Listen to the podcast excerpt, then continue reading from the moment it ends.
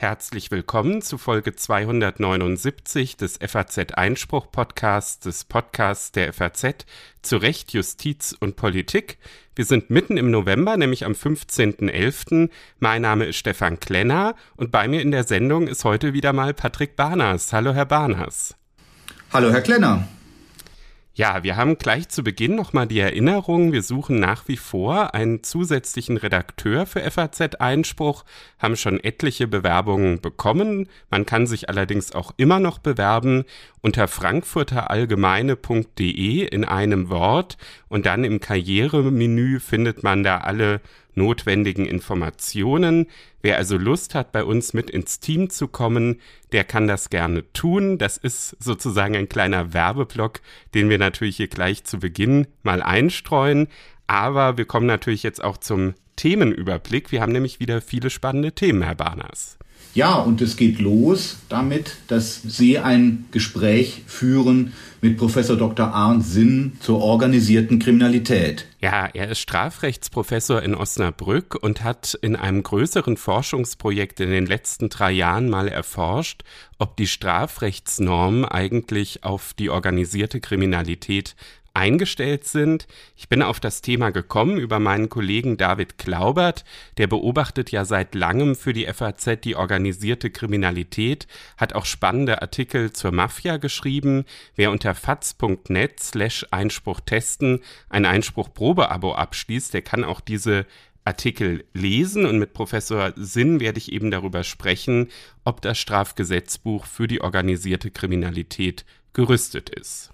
Dann werden wir beide uns unterhalten über ein ganzes Bündel von Entscheidungen aus der vergangenen Woche des Bundesverwaltungsgerichts zum Thema, was dürfen Journalisten für Auskünfte von staatlichen Stellen erwarten. Und hier die interessanten staatlichen Stellen, wo es natürlich recht unterschiedlich gelagert ist. Einmal der Bundespräsident und das Bundespräsidialamt und dann der Bundesnachrichtendienst. Ja, das sind ja ganz besondere Institutionen, wo einiges zu beachten ist. Das gucken wir uns nachher an. Und danach haben Sie zwei Gesprächspartnerinnen zur türkischen Verfassung. Ja, und äh, meine Gesprächspartnerinnen sind Autorinnen eines dickleibigen Bandes zur Geschichte des türkischen Verfassungsgerichts und haben da so etwas hinter die Kulissen geguckt. Ähm, Ece Göztepe, eine äh, türkische ähm, Staatsrechtlerin, die auch in Ankara an einer Universität lehrt und Silvia von Steinsdorf, eine Politikwissenschaftlerin. Es ist eine interdisziplinäre Arbeit von der Humboldt-Universität in Berlin. Und es ist so ganz interessant, dass jenseits der, der großen politischen Streitfragen, der starken Polarisierung, die man mit der Türkei von außen gesehen verbindet, natürlich auch äh, der Person von Präsident Erdogan und der Macht seiner Partei, der, der AKP, dass auch der Blick hinter die Kulissen, wie überhaupt dieses äh, türkische Verfassungsgericht organisiert ist, wie dort überhaupt Urteile zustande kommen, dass das ganz interessant ist, auch für einen vergleichenden Blick auch zurück auf unser eigenes Bundesverfassungsgericht. Ja, und von Ankara machen wir dann eine lange Reise nach Hanau zum Amtsgericht. Da wird nämlich diesmal das gerechte Urteil herkommen. Ähm, es geht ums Mietrecht, mehr verrate ich mal noch nicht. Und jetzt freue ich mich auf Arndt Sinn. In den vergangenen zwei Jahren gab es deutschlandweit jeweils über 600 Ermittlungsverfahren im Zusammenhang mit organisierter Kriminalität. Das ist deutlich mehr als in den Jahren zuvor. Das wirft die Frage auf, ob das Strafrecht den Herausforderungen der organisierten Kriminalität hinreichend Rechnung trägt. Darüber spreche ich jetzt mit Professor Arndt Sinn. Er ist Inhaber des Lehrstuhls für deutsches und europäisches Straf- und Strafprozessrecht, internationales Strafrecht sowie Strafrechtsvergleichung an der Universität Osnabrück und forscht zur organisierten Kriminalität. Guten Morgen, Herr Professor Sinn. Guten Morgen. Herr Professor Sinn, vielleicht gleich zum Anfang. Was ist organisierte Kriminalität? Ja, also organisierte Kriminalität zu definieren, da sind schon einige Generationen von Juristen dem auf der Spur und es gibt zahlreiche Definitionsvorschläge. Wenn man das alles äh, nachzeichnen wollte, dann könnten wir eine wirklich sehr lange Diskussion hier führen. Worauf wir uns aber jedenfalls mal einigen können, auch im rechtlichen Kontext, sind zwei wichtige internationale Grundlagen. Das ist einmal die Palermo-Konvention oder die sogenannte UNTOC, die United Nations Convention on Transnational Organized Crime. Und zum anderen ist das ein Rahmenbeschluss der Europäischen Union. Beide versuchen zu beschreiben, was organisierte Kriminalität ist. Und das ist deshalb auch ganz wichtig, weil ja nur aufgrund einer Beschreibung rechtliche Maßnahmen ergriffen werden können Präventionskonzepte, Repressionskonzepte entwickelt werden können, kriminalpolitische Weichenstellungen und letztendlich auch Strafgesetze dann dementsprechend auch ausformuliert werden können. Also die Grundlagen sind extrem wichtig. Zu wissen aber, was organisierte Kriminalität ist, ist ebenso schwierig herauszufinden. Was steht denn in diesen internationalen Vereinbarungen drin? Welche Merkmale von organisierter Kriminalität werden da genannt? Also das ist ganz interessant. Äh, es war ein langer Prozess, bis man sich auf solche Merkmale hat einigen können. Das liegt daran, dass die Erscheinungsformen von organisierter Kriminalität sehr vielfältig sind. Die sind sehr schillernd. Organisierte Kriminalität hat viele Gesichter. Und dieser Prozess endete letztendlich in vier wesentlichen Merkmalen. Das erste Merkmal ist, wir brauchen mindestens drei Personen, die sich zusammengeschlossen haben äh, für eine längere Dauer, das ist das zeitliche Element. Und dann kommt ein intentionales Element, also ein voluntatives Element dazu. Das ist zur Profit, also dass sie Geld verdienen wollen. Und ein übergeordnetes gemeinsames Interesse müssen sie dann eben auch noch verfolgen. Also wir haben ein zeitliches Element, wir haben ein personales Element, wir haben ein voluntatives Element. Das sind also alles Elemente, die dort äh, vorliegen müssen. Was kann das übergeordnete gemeinsame Interesse sein? Da könnte man ja erstmal denken, wenn man gemeinsam Geld verdienen will, ist das ja auch schon ein übergeordnetes gemeinsames Interesse. Ja, darüber streitet man sich im Moment auch. Man muss sehen, dass diese Begriffsmerkmale, die aus den internationalen Vorgaben kommen, ja Deutschland verpflichtet haben, diese auch in die eigene Gesetzgebung unterzubringen. Der deutsche Gesetzgeber hat das lange verneint und meinte mit dem Paragraph 129 StGB und mit der bandenmäßigen Erfassung von organisierter Kriminalität sei alles gut. Dann hat die Europäische Union äh, reagiert und hat Deutschland ein Vertragsverletzungsverfahren angedroht. Und dann ist der Gesetzgeber im Jahr 2017 tätig geworden. Und was hat er gemacht? Der hat ziemlich genau das, was im EU-Rahmenbeschluss als äh, äh, kriminelle Vereinigung beschrieben ist, hat er dann in das deutsche Gesetz, das ist heute in Paragraph 129 Absatz 2 geregelt, niedergeschrieben. Er ist ein bisschen darüber hinausgegangen, aber im Wesentlichen steht da dasselbe drin. Und nun kommt es, da steht auch dieses übergeordnete gemeinsame Interesse drin. Und eigentlich hat die alte Rechtsprechung angefangen äh, äh, noch äh, vor Jahrzehnten immer darunter gefasst, dass man sich unter einen äh, gemeinsamen Entschluss unterordnen müsste. Das natürlich prozessual nachzuweisen war kaum möglich, so dass wir in der Vergangenheit also überhaupt kaum Fälle hatten, in denen organisierte Kriminalität mit dem Paragraph 129 jemals erfasst werden konnte. Und jetzt gibt es aus dem Jahr 2021 eine Entscheidung, wo sich der Bundesgerichtshof dann damit auseinanderzusetzen hatte, vor dem Hintergrund der neuen Fassung des Paragraph 129 Absatz 2, was denn mit diesem übergeordneten gemeinsamen Interesse nun gemeint sein soll.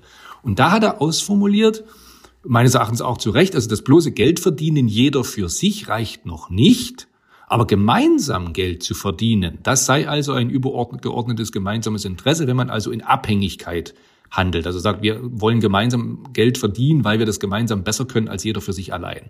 Das ist auch natürlich auch nicht einfach, aber es ist wichtig, weil das alleine Geld verdienen eben noch kein Merkmal ist, was eine organisierte Kriminalität ausmacht.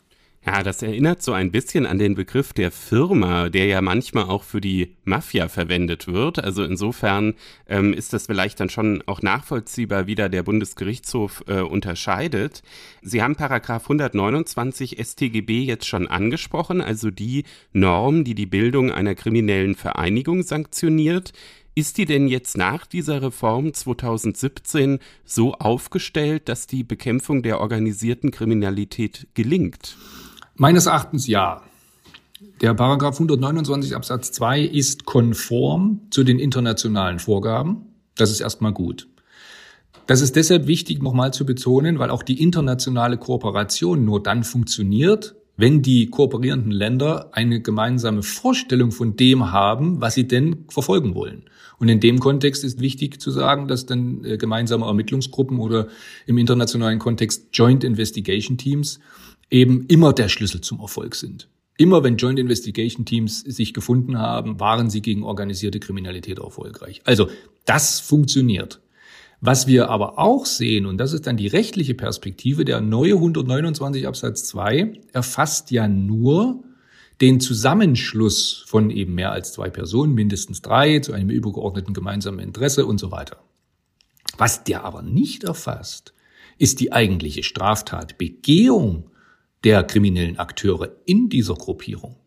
Es wird der Zusammenschluss bestraft. Warum wird er bestraft? Weil es eben gefährlich ist, wenn sich mehrere Personen mit dem Ziel, schwere Straftaten zu begehen, zusammenfinden und eben ihre Ressourcen teilen, dann wird eben die Straftat, der Raub, der Drogenhandel, was auch immer, wird eben erwartbar. Aber dieses Delikt wird da selbst noch nicht beschrieben. Und da setzen wir an, auch in der Forschung, hier eine Reform vorzuschlagen, die also tatsächlich organisierte Kriminalität, die organisierte Straftatbegehung als das beschreibt und bestraft, was sie ist, nämlich organisierte Kriminalität und nicht bloße Bandenkriminalität. Wie soll das aussehen konkret? Konkret könnte man das so formulieren, dass man in äh, Paragraph 129 eine Qualifikation aufnimmt. Also einerseits bleibt natürlich der Zusammenschluss strafbar. Wenn aber die Personen als Mitglieder dieser kriminellen Vereinigung schwere Straftaten begehen, dann geht der Strafrahmen nach oben. Also die typische, das typische Regelungsbeispiel einer Qualifikation wäre hier der Vorschlag. Aber ist das wirklich nötig? Sie haben ja auf die Frage, ob 129 StGB eigentlich gut für organisierte Kriminalität gerüstet sei, erstmal gesagt, ja. Ja, das ist eine gute Frage. Die Frage kann man beantworten, wenn man sich mal die Praxis anschaut. Die Praxis sieht doch so aus, dass organisierte Kriminalität verfolgt wird als Bandenkriminalität im Wesentlichen. Nun haben wir aber ja durch die internationalen Vorgaben ja ganz klar und auch in unserem deutschen Strafrechtssystem eine Unterscheidung zwischen dem, was Bande ist, nämlich auch mindestens drei Leute, die eben eine Straftat begehen, und dem, was eine kriminelle Vereinigung ist. Und im Moment erfolgt im Gewand der Bande die Verfolgung der organisierten Kriminalität. Es ist aber nun mal keine Bande, es ist organisierte Kriminalität. Jetzt habe ich gesagt, ja, der 129 ist eigentlich ganz okay, der passt für die Verfolgung. Aber wenn Sie sich den Strafrahmen anschauen, dann ist der für die Bildung einer kriminellen Vereinigung oder die Mitgliedschaft ja wesentlich geringer als ein Bandendelikt. Das ist auch richtig so. Daran ist auch nicht zu zweifeln. Das ist völlig systemgerecht. Aber die Straftatbegehung in einer kriminellen Vereinigung hat ja eine andere Qualität als die Straftat, die eine Bande begeht. Und das ist der ganz entscheidende Punkt. Wir verfolgen in Deutschland etwas als organisierte Kriminalität im Mantel einer Bande. Und das ist weder systemgerecht, noch ist es richtig. Äh, der 129 dient also letztendlich, wenn überhaupt, nur als Hilfsmittel für prozessuale Maßnahmen, nämlich um die besonderen Ermittlungsmaßnahmen, vor allen Dingen verdeckte Ermittlungsmaßnahmen einschalten zu können. Er fällt aber in der Strafverfolgung dann unter den Tisch, wird nämlich eingestellt. Und das führt dann zu Frust wiederum bei der Polizei und bei den Ermittlungen. Weil wenn die nämlich ganz tief in die Struktur ermitteln und dann wird der 129 eingestellt, dann fragt man sich, warum soll ich das dann überhaupt ermitteln? Aber die Strukturermittlungen, sprich also die Ermittlung der Personen in einem Personenverbund, genannt kriminelle Vereinigung, ist doch der Schlüssel. Neben den Finanzermittlungen ist doch der Schlüssel gegen organisierte Kriminalität. Und das ist das Defizit, was wir seit Jahren in der Forschung auch beklagen, dass diese Strukturermittlungen nicht so geführt werden, wie sie notwendig wären.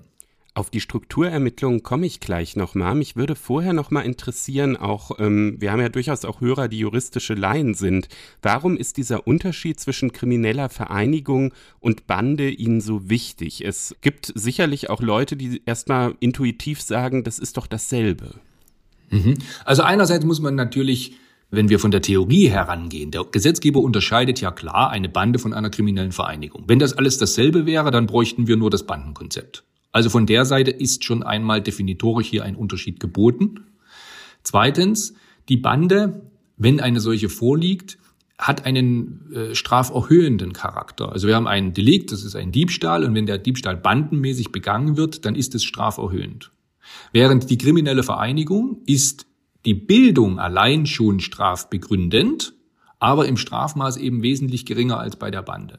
Und das führt eben dann zu den Verwerfungen und auch zu dem, äh, zu den, zu den, zu den blinden Flecken, die wir haben. Wenn wir in der Verfolgungsstatistik auch bei der Justiz eben gar nicht wissen, wie viel organisierte Kriminalität wurde denn dort schließlich äh, äh, verfolgt, wie viel wurde denn abgeurteilt, weil es ja in der Bande verschwindet und die Bande eben keine organisierte Kriminalität ist, weil sie unterschieden wird von der kriminellen Vereinigung, dann sieht man schon, dass wir auch in der Forschung natürlich vor einer riesen Herausforderung stehen, eigentlich das zu erfassen, was wir erforschen wollen, nämlich organisierte Kriminalität, wenn es rechtlich schon nicht so klar abgebildet ist. Wo ist denn der entscheidende Unterschied? Wie wird aus der Bande eine kriminelle Vereinigung? Ja, darüber hat man sich auch Gedanken gemacht. Es gab mal die Überlegungen vor einiger Zeit, ob man die Bande als Keimzelle sehen könnte, Keimzelle für die organisierte Kriminalität. Also da finden sich drei Menschen zusammen, die gelegentlich mal eine Straftat begehen. Das ist noch nicht organisierte Kriminalität.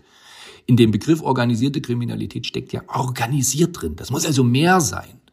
Aha, also die, die Bande könnte sich natürlich, diese mindestens drei Personen könnten sich aber natürlich mal überlegen, das läuft doch alles ganz gut. Wir machen das jetzt ständig so und verfeinern unsere Techniken. Das wäre dann der Weg zur kriminellen Vereinigung. Das wäre dann also tatsächlich der Qualitätssprung, den man hier beobachten könnte. Und dass dieser Qualitätssprung auch in der Praxis bemerkbar ist, können Sie im letzten Lagebild der, des Bundeskriminalamts zur organisierten Kriminalität vor einigen Wochen erschienen, können Sie das sehen. Der aufmerksame Leser wird dort nämlich am Ende erkennen, dass das Bundeskriminalamt in den Gremien einen neuen, eine neue Kriminalitätsform erfunden hat, die nicht im Gesetz steht. Diese Kriminalitätsform heißt schwere strukturelle Kriminalität. Das ist also mehr als die Bande und weniger als die organisierte Kriminalität. Ich halte das nicht für zielführend. Die Forschung hält das nicht für zielführend, dieses Konzept. Warum? Weil wir erstens die alte Definition zur organisierten Kriminalität, die nicht im Gesetz steht, mit der die Praxis aber seit 1990 arbeitet, modernisieren sollten, streng überarbeiten sollten. Zweitens, die Möglichkeiten des 129 auch vielleicht in einer Reform, die Qualifikation hatte ich angesprochen, äh, in Angriff nehmen sollten. Und dann brauchen wir keine neuen Erfindungen, die neue Abgrenzungsschwierigkeiten mit, mit sich bringen. Denn mit dieser neuen Form von schwerer strukturellen Kriminalität wird doch wieder neue werden doch wieder neue Abgrenzungsschwierigkeiten geschaffen zur Bande nach unten, zur kriminellen Vereinigung nach oben und möglicherweise auch zu anderen Kriminalitätsformen, die ja heute in aller Munde sind, die sogenannte Clankriminalität. Jetzt haben Sie vorhin ja schon die Strukturermittlungen angesprochen und ähm, haben völlig zu Recht gesagt, das ist doch eigentlich der Schlüssel, um der organisierten Kriminalität auf die Schliche zu kommen. Jetzt ist das natürlich richtig, wenn man sozusagen die Perspektive einnimmt, die die Gesamtgesellschaft hat. Also man hat natürlich als Gesamtgesellschaft ein Interesse, ähm, diese organisierte Kriminalität auszuleuchten und auch zu bekämpfen. Wenn man aber die Perspektive des äh, Staatsanwalts einnimmt, der ein konkretes Delikt erstmal verfolgt, dann muss der ja auch prozessökonomische Erwägungen anstellen und ähm, hat auch ein Interesse, dass jetzt bei einem Angeklagten ein Verfahren auch mal zum Ende kommt. Wenn dann umfangreiche Strukturermittlungen eingeleitet werden, verzögert das das gesamte Verfahren oftmals. Wie kann man diesen Interessenkonflikt auflösen? Naja, der Interessenkonflikt liegt auf der Hand. Den sehe ich ja auch. Äh, der, die beschuldigte Person hat ja sogar ein Recht darauf, dass das Verfahren zügig durchgeführt wird. Das nennt sich Beschleunigungsgrundsatz. Den gibt es. Auf der anderen Seite müssen wir natürlich sehen, und dann sind wir eben in diesem Interessenwiderstreit, den Sie ansprechen, müssen wir natürlich sehen, dass wir bei organisierter Kriminalität über strukturelle Kriminalität sprechen, die sich nicht allein darin zeigt, dass wir auf der Autobahn bei einer Zollkontrolle drei Kilogramm Kokain im Kofferraum finden oder bei Postkontrollen äh, Drogen finden oder bei anderen Kontrollen Waffen finden. Das sind ja nur die Personen, die, wie man so schön sagt, an der Front die ausführenden Teile sind. Diejenigen, die planen, diejenigen, die finanzieren, diejenigen, die organisieren, an die wollen wir ja ran. Denn sonst wird dieses Phänomen sich ja überhaupt nicht bewältigen lassen. Und deshalb meine ich, dass Prozessökonomie ja aber die muss dann eine Rolle spielen oder darf erst dann eine Rolle spielen, wenn ich hinreichend Strukturermittlungen vorgenommen habe. Das kann eben auch mal länger dauern. Das kann eben auch mal dazu führen, dass sie nicht erfolgreich sind. Und dann muss natürlich die Staatsanwaltschaft äh, Verfahren auch straffen und zu einem Abschluss bringen. Das ist manchmal ein Spagat. Aber unsere zahlreichen Interviews, die wir auch geführt haben, in der Praxis bestätigen, dass es eine Notwendigkeit gibt, diese Verfahren zu führen. Aber man kann sich vorstellen, die äh, Praxis in Deutschland ist auch durchaus inhomogen in dieser Angelegenheit. Das deutsche Strafrecht differenziert derzeit noch zwischen kriminellen Vereinigungen im Inland und kriminellen Vereinigungen im Ausland. Als ich mir gestern in Vorbereitung auf das Interview die Normen nochmal angeguckt habe, habe ich mich so ein bisschen gefragt, ist das eigentlich noch zeitgemäß? Gerade in Zeiten von Internet und Globalisierung, Grenzen, die ähm, zumindest innerhalb Europas längst verschwunden sind, ähm, faktisch. Ist es da nicht so, dass diese Differenzierung völlig aus der Zeit gefallen ist? Also sie ist jedenfalls phänomenologisch äh, ist sie aus der Zeit gefallen. Wir, wir, wir wissen aus der Forschung, und das ist ja nur das Hellfeld, dass circa 70 Prozent, das sind die äh, Zahlen, die auch Europol hat, die ja aus den 27 Mitgliedstaaten in den Serious and Organized Crime Threat Assessment alle vier Jahre einfließen, die Zahl ist ungefähr, äh, entspricht ungefähr dem, was das Bundeskriminalamt von den Landeskriminalämtern erfährt und auch im OK-Lagebild drin. Also ungefähr 70 Prozent sind transnational, grenzüberschreitend aktiv. Das ist das Phänomen. Es gibt aber natürlich da auch noch 30 Prozent, die sehr lokal verankert sind. Und insoweit muss man sehen, die müssen wir ja auch abbilden. Deshalb ist es richtig, wir müssen phänomenologisch und Polizeiermittlungstaktisch international die OK denken. Aber rechtlich ist es durchaus noch äh, richtig, eben auch die rein lokalen eben mit einer kriminellen Vereinigung, die sehr national rechtlich verankert ist und der ausländischen kriminellen Vereinigung zu erfassen. Also, aber ich glaube nicht, dass das sich widerspricht, diese beiden Dinge. Solange man polizeitaktisch, solange man kriminalpolitisch und solange man ermittlungstaktisch eben international denkt. Ja, es gibt aber schon auch unterschiedliche Voraussetzungen, die da normiert sind. Zumindest bei äh, kriminellen Vereinigungen, die auch außerhalb der EU agieren, gibt es äh, Zustimmungserfordernisse, äh, dass das Bundesjustizministerium da auch zustimmen muss, wenn ermittelt wird.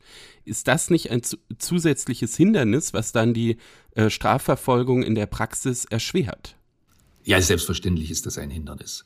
Diese Zustimmungserfordernisse, die es da gibt, hängen ja damit zusammen, dass man versuchen will, außenpolitische äh, äh, Verwerfungen mit dem Land, aus dem möglicherweise dann diese kriminelle Vereinigung agiert, zu vermeiden. Und das finden wir natürlich auch bei anderen Straftatbeständen. Das erschwert natürlich. Man kann darüber nachdenken, ob man das abschaffen will, aber ich glaube nicht, dass man hier dieses äh, politische Ermessen, dieses außenpolitische Ermessen herausnehmen kann. Also das ist eher schwierig dann zu sehen.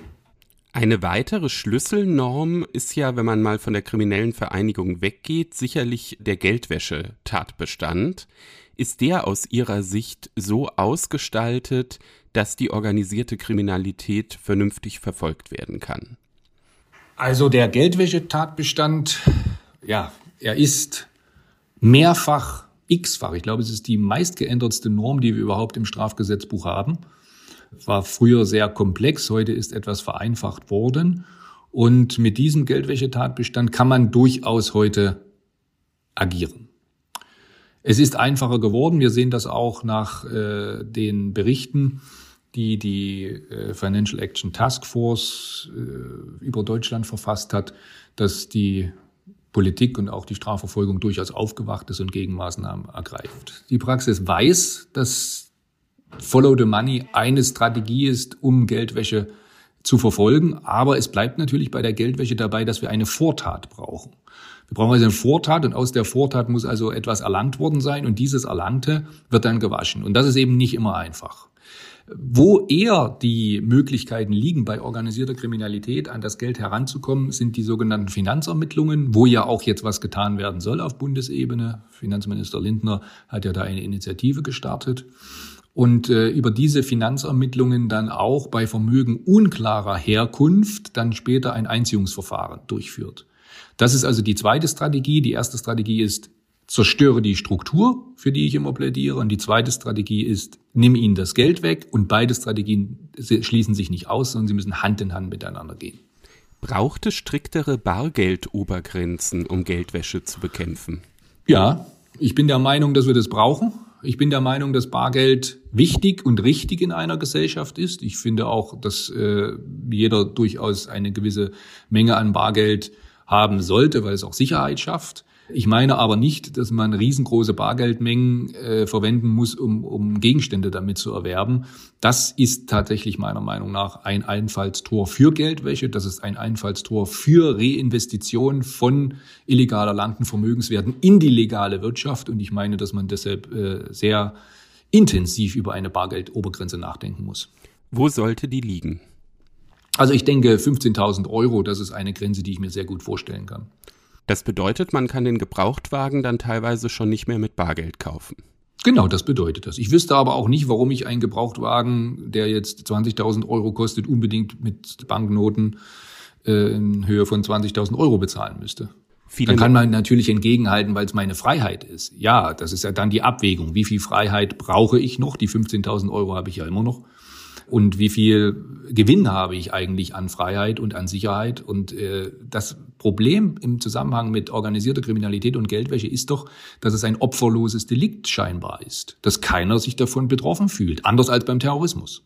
Beim Terrorismus wäre jeder sofort bereit, hier äh, Einschränkungen hinzunehmen, wenn sie der Sicherheit von Weihnachtsmärkten und allem anderen dienen. Aber zur Unterwanderung der Gesellschaften, wir müssen ja eins sehen, über, wenn ich mich recht erinnere, 80 Prozent aller OK-Gruppierungen in der Europäischen Union nutzen legale Geschäftsstrukturen. 80 Prozent. Das heißt, die OK ist in der Gesellschaft angekommen. Und das, äh, meine ich, ist ein durchaus akzeptabler Grund dafür, 15.000 Euro als eine Bargeldobergrenze anzunehmen. Aber würde sich denn das wirklich ändern? Also würden dann, nur weil wir so eine Bargeldobergrenze haben, ähm, legale Geschäftsstrukturen nicht mehr in Anspruch genommen? Ja, sie würden sicherlich noch in Anspruch genommen werden, aber es geht ja darum, dass man es den kriminellen Akteuren schwerer macht. Wir dürfen uns, glaube ich, nicht der Illusion hingeben, dass wir organisierte Kriminalität ausräumen. Wir dürfen uns nicht der Illusion hingeben, dass von heute auf morgen oder auch mittelfristig, nicht mal langfristig, das Phänomen so verfolgt und in den Griff zu bekommen ist, dass wir von einer Lösung sprechen können. Ich vergleiche das immer mit Hase und Igel. Dieses Beispiel zeigt, der Abstand der darf nicht zu groß werden, aber der Abstand wird immer da sein. Wir haben jetzt verschiedene Reformvorschläge diskutiert. Mich würde abschließend interessieren, haben Sie das Gefühl, dass die Rechtspolitik diese Themen auch auf der Agenda hat oder sind es reine akademische Überlegungen? In meinen Forschungen und in den Forschungen des Forschungsverbunds, den ich ja geführt habe, kam es mir immer darauf an, dass wir mit der Praxis, mit der Polizeipraxis, mit der staatsanwaltschaftlichen Praxis an Lösungen arbeiten. Die Wissenschaft ist nicht der Feind. Die Wissenschaft ist aber auch nicht immer derjenige, der äh, die praktikablen Lösungen hat. Also lassen Sie uns gemeinsam an einen Tisch setzen und Lösungen erarbeiten. Und ich glaube, das ist in den letzten dreijährigen Forschungen, die ich ja intensiv mit vielen Partnern durchgeführt habe, durchaus gelungen. Unsere Handlungsempfehlungen, die sind in der Politik angekommen. Darüber wird gesprochen es werden auch einige dieser Handlungsempfehlungen werden durchaus gutiert. Und was wir natürlich ganz dringend in Deutschland brauchen, ist Forschung, Ausbildung, Fortbildung in diesem Gebiet. Wir haben kein Forschungszentrum in Deutschland, das sich äh, explizit mit der organisierten Kriminalität kontinuierlich auch mit Bedrohungsszenarien, mit Zukunftsanalysen beschäftigen würde. Das gibt es in anderen Ländern. In den Niederlanden gibt es so etwas. Ich finde, wir sollten uns leisten, in die Forschung zu investieren. Wir sollten uns leisten, gemeinsam an Lösungen zu arbeiten. Die Wissenschaft kann dazu beitragen. Ich arbeite mit meinen Partnern nicht im Elfenbeinturm, sondern wir schauen und hören auch genau zu, welche Nöte die Praxis hat. Mittlerweile ist die Hälfte der Wahlperiode schon um. Rechnen Sie damit, dass die Ampel noch in dieser Wahlperiode entsprechende Änderungen am Strafgesetzbuch vornimmt? Das ist meine Hoffnung. Noch ist die Hälfte nur um. Äh, es werden durchaus Gespräche geführt, äh, wo man derartige Dinge dann umsetzen kann. Auch wenn man sich den derzeitigen Koalitionsvertrag anschaut, sind durchaus Anknüpfungspunkte für unsere Handlungsempfehlungen da. Zum Beispiel die Bundesakademie, die im Koalitionsentwurf drinsteht, könnte durchaus ein Anker sein, um eben Forschung auch langfristig zu etablieren. Das wäre so etwas. Verschärfungen des Strafgesetzbuchs müssen immer kritisch betrachtet werden und als Strafrechtler schlägt man in der Regel nicht äh, Verschärfungen des Strafgesetzbuchs vor. Ich mache das. Warum? Weil ich sehe, dass hier eine deutliche Unwucht in der Behandlung von Banden und kriminellen Vereinigungen ist und ein, die systemwidrige Erfassung von organisierter Kriminalität über die Bande beendet werden muss. Und das äh, meine ich, äh, sollte man auch in Berlin hören und verstehen. Und da geht es nicht darum, nur stumpf einfach Strafe hochzusetzen, denn Strafe ist keine Medizin. Strafrecht hat nicht geholfen, um die Straftat zu verhindern, kommt, sondern kommt immer nach der Tat. Wir werden im Blick haben, ob diese Reformvorschläge dann tatsächlich in den nächsten zwei Jahren noch Resonanz finden. Ich bedanke mich bei Professor Arndt Sinn. Er ist Inhaber des Lehrstuhls für deutsches und europäisches Straf- und Strafprozessrecht, internationales Strafrecht sowie Strafrechtsvergleichung an der Universität Osnabrück. Herzlichen Dank, Herr Professor Sinn. Ganz herzlichen Dank für das Gespräch. Das Bundesverwaltungsgericht hat in der vergangenen Woche drei Entscheidungen bekannt gegeben, wo es um Journalisten gegen die Auskünfte von staatlichen Stellen wollten. Und zwei spezielle Institutionen waren davon betroffen, nämlich der Bundesnachrichtendienst und der Bundespräsident. Ja, und man kann ja vielleicht sagen, dass die beiden gemeinsam haben, dass sie ein besonders intimes Verhältnis zur Sphäre des Staatsgeheimnisses unterhalten. Der BND ist ja zuständig für den Schutz unserer Staatsgeheimnisse und soll auch die Geheimnisse anderer Staaten ausforschen. Und der Bundespräsident agiert ja hauptsächlich gerade als Repräsentant in der Öffentlichkeit, aber es gibt ihm gegenüber dann so etwas wie einen Respektsabstand und wie ein Monarch früher ist er doch von einer Aura der Diskretion umgeben. Ja, Sieg und Niederlage hängen ja in der Justiz manchmal eng beieinander. So war es auch in dem Fall. Es gibt zwei Entscheidungen, die den BND betreffen, mit einem und demselben Kläger. Und dieser hat einmal gewonnen und einmal verloren. Und der andere Journalist, der unter Berufung auf das Informationsfreiheitsgesetz das Bundespräsidialamt verklagt hat, der ist unterlegen. Jetzt beginnen wir mal mit dem BND. Wie kommt es da zu diesen unterschiedlichen Entscheidungen?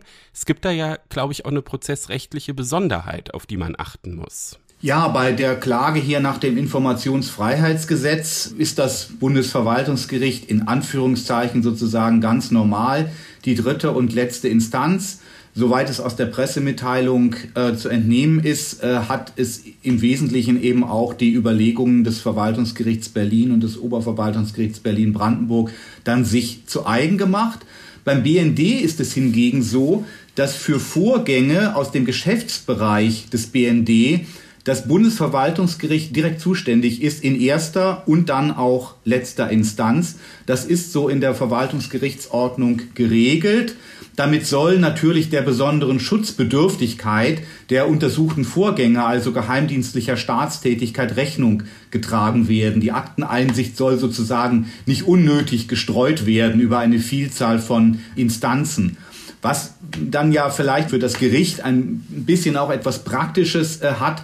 Es ist dann eben immer wieder mit diesen Sachen befasst und kann seine eigene Rechtsprechung sozusagen ohne Einmischung der Kollegen fortbilden. Ja, das hat Vor- und Nachteile. Auf jeden Fall kennt das Gericht die Materie und in dem Fall ja auch den Kläger. Ja, es geht hier nämlich um einen besonders hartnäckigen Redakteur des Tagesspiegels, Jost Müller-Neuhof, der schon mehrfach in Leipzig beim Bundesverwaltungsgericht vorstellig äh, geworden ist, genau in dieser Sache und beim Bundesnachrichtendienst also immer und immer wieder anklopft.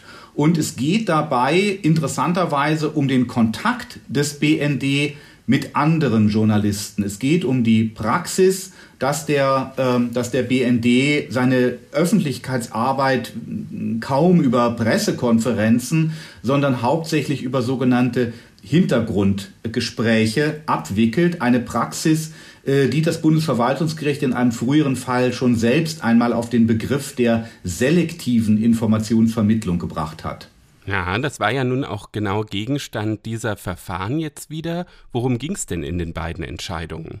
Ja, wenn ich noch mal kurz ähm, äh, zurück, zurückschalte, damit man da vielleicht so ein bisschen die Linie nachverfolgen kann. Also 2019 gab es ein Urteil Da hat der Tagesspiegel Kollege schon mal Erfolg gehabt und das Gericht hat entschieden, dass Termine, Themen und auch Teilnehmer von solchen äh, Pressehintergrundgesprächen auf Anfrage genannt werden müssen. 2021 hat es dann in der Sache im Grunde eine Einschränkung dieses früheren Urteils gegeben, dass nämlich die Namen von Journalisten, mit denen der BND gesprochen hat, dann nicht ohne weiteres bekannt gegeben werden müssen, wenn diese Journalisten selber etwas Konkretes recherchiert haben, wenn es also meinetwegen nicht um die Einweihung eines neuen Gebäudes ging.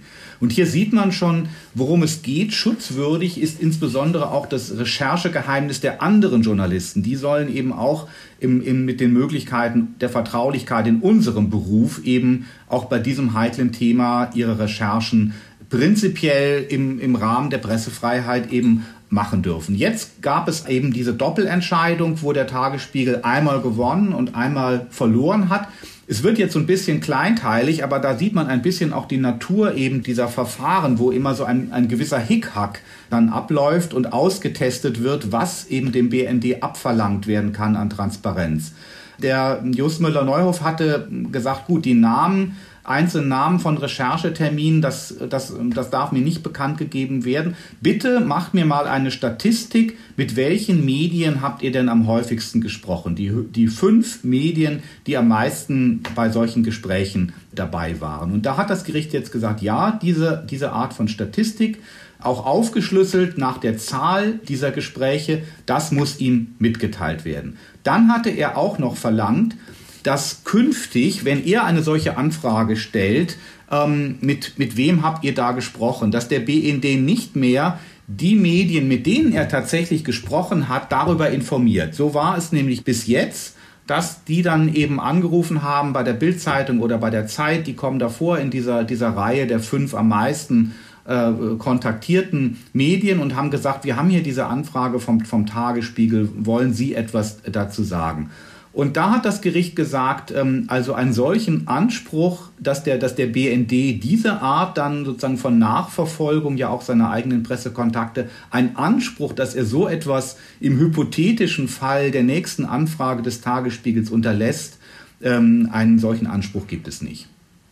Also es ging quasi darum, dass äh, einmal der Journalist wissen wollte, welche Gesprächspartner gab es da in diesen Hintergrundgesprächen, dann aber nicht wollte, dass die anderen Medien so viel über ihn erfahren. Ne? Das könnte man ja als ein bisschen widersprüchlich empfinden. Genau so ist es und in diesem Widerspruch hat eben auch das äh, Bundesverwaltungsgericht da seine Abwägung getroffen.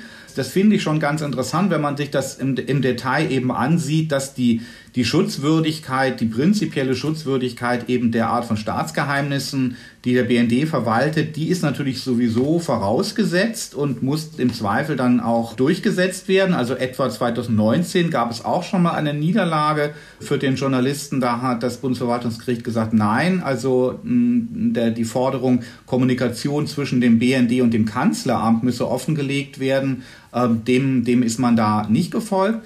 Aber äh, hier geht es tatsächlich hauptsächlich darum, dass die Pressefreiheit und eben äh, die dann eben auch einschließt, äh, eigene, eigene Recherchen auch Kollegen gegenüber eben vertraulich zu halten, damit sie exklusiv bleiben und dann ein Scoop entstehen kann. Also hier das auf beiden Seiten gegeneinander abzuwägen. Ja, dann ist es irgendwie auch ganz logisch, wie das Bundesverwaltungsgericht dann letztlich entschieden hat. Glauben Sie denn, es wird jetzt an der Praxis sich wirklich was ändern? Ja, also im Tagesspiegel ist dann auch ein äh, Bericht erschienen über, ähm, über die mündliche Verhandlung und da haben die Kollegen berichtet, also, dass es da im Grunde so eine Art Drohung gegeben habe seitens des BND, wenn die verlangten Informationen erteilt werden müssen, wird es keine Hintergrundgespräche mehr geben. Das habe der Prozessvertreter des BND davor vor Gericht gesagt. Also mit anderen Worten, wenn wir sagen müssen, mit wem wir reden, dann werden wir mit niemandem mehr reden können. Aber ähm, das äh, glaube ich nicht unbedingt, dass es dazu äh, kommen wird. Und ich habe auch den, ein bisschen den Eindruck, dass das der Senat es auch nicht so ernst genommen hat, diese, diese Drohung, mal abgesehen von der Frage, dass er sie juristisch ja mutmaßlich gar nicht irgendwie hätte einbeziehen können in seine Abwägung. Aber es gibt so den kleinen Hinweis, in der, äh, in der Pressemitteilung darauf, dass in der Verhandlung eben auch erklärt worden ist seitens des BND, er werde dann künftig nicht mehr in jedem Fall die äh, Medien, die dann Gegenstand sozusagen so einer Medienanfrage sind, befragen, ist es ihnen recht, wenn wir jetzt diese Auskunft erteilen. Das spricht ja doch dafür, dass es, die, dass es diese Praxis der Hintergrundgespräche weitergeben wird, aber die Möglichkeiten, da sozusagen mitzuhören oder zumindest zu erfahren, dass es sie gegeben hat, die ist ausgeweitet worden. Ja, dann ist das ja schon ein konkretes Ergebnis. Worum ging es denn bei dem Verfahren gegen den Bundespräsidenten? Unsere Hörer werden sich, glaube ich, noch dran erinnern. Da ging es um die letztlich um die große Aufregung, die es im Jahr 2019 erzeugte, als zum Thema gemacht wurde, dass es eigentlich eine ständige diplomatische Übung gab und dass der Bundespräsident ähm, seit den frühen 90er Jahren immer ein Glückwunschtelegramm zum iranischen Nationalfeiertag an das iranische Staatsoberhaupt gerichtet hat. Und wegen der ähm, bürgerkriegsartigen Verhältnisse im Iran und der dortigen Unterdrückung wurde das dann eben doch als etwas makaber bewertet in der Öffentlichkeit. Auch der Vorsitzende des Zentralrats der Juden, Josef Schuster, hat sich in der Bildzeitung in dem Sinne geäußert. Und aus dieser Aufregung entstand dann eben auch der Wunsch, ja, man will mal erfahren, was hat eigentlich in diesem Telegramm gestanden? Denn solche Telegramme werden offensichtlich dann nicht einfach im, irgendwie im Amtsblatt hm, veröffentlicht. Und diese Aufregung hatte tatsächlich auch das Ergebnis, dass diese Texte dann veröffentlicht worden sind. Man kann die auf der Internetseite des Bundespräsidenten nachsehen, womit man ein bisschen vielleicht auch sieht, diese Klage, die es jetzt trotzdem noch gibt, einen Rechtsanspruch auch geltend zu machen, dass es auf jeden Fall offengelegt werden müsse nach dem Informationsfreiheitsgesetz, hat auch so einen etwas symbolischen Aspekt. Allerdings ging die Klage auch noch weiter als den bloßen Text der Telegramme zu erfahren. Der Kläger wollte auch noch Einsicht erhalten in die Akten des Bundespräsidialamts, also in die Vorgänge der Vorbereitung der Formulierung des jeweiligen Telegramms. Na, das wäre vielleicht sogar der richtig spannende Punkt gewesen, aber da haben die Richter jetzt gesagt, nee, den Einblick kriegst du nicht. Den Einblick kriegst du nicht in diese Akten und eigentlich besteht eben auch kein Rechtsanspruch dass solche Telegramme veröffentlicht werden. Das war also jetzt hier aus Sicht des Gerichtes also sozusagen ein freiwilliges Entgegenkommen dann des, dann des Bundespräsidenten. Wie eben schon gesagt, hat das Bundesverwaltungsgericht gesagt, dass die Vorinstanzen und eben auch schon die erste Instanz, das Verwaltungsgericht Berlin, die Sache eigentlich richtig eingeschätzt haben. Die Beurteilung muss ausgehen vom Wortlaut des ersten Satzes des Informationsfreiheitsgesetzes. Dort steht, jeder hat nach Maßgabe dieses Gesetzes gegenüber den Behörden des Bundes einen Anspruch auf Zugang zu amtlichen Informationen. Für sonstige Bundesorgane und Einrichtungen gilt dieses Gesetz, soweit sie öffentlich-rechtliche Verwaltungsaufgaben wahrnehmen. Und jetzt gab es für die Gerichte zwei Fragen. Ist das Bundespräsidialamt eine Behörde des Bundes, Klammer auf, in dem Sinne, dass dann tatsächlich die Verpflichtungen des Informationsfreiheitsgesetzes auch gelten? Und zweitens, der Bundespräsident, sicherlich ein sonstiges Bundesorgan, nimmt er denn eine öffentlich-rechtliche Verwaltungsaufgabe wahr, wenn er Glückwunschschreiben an fremde Staaten verschickt?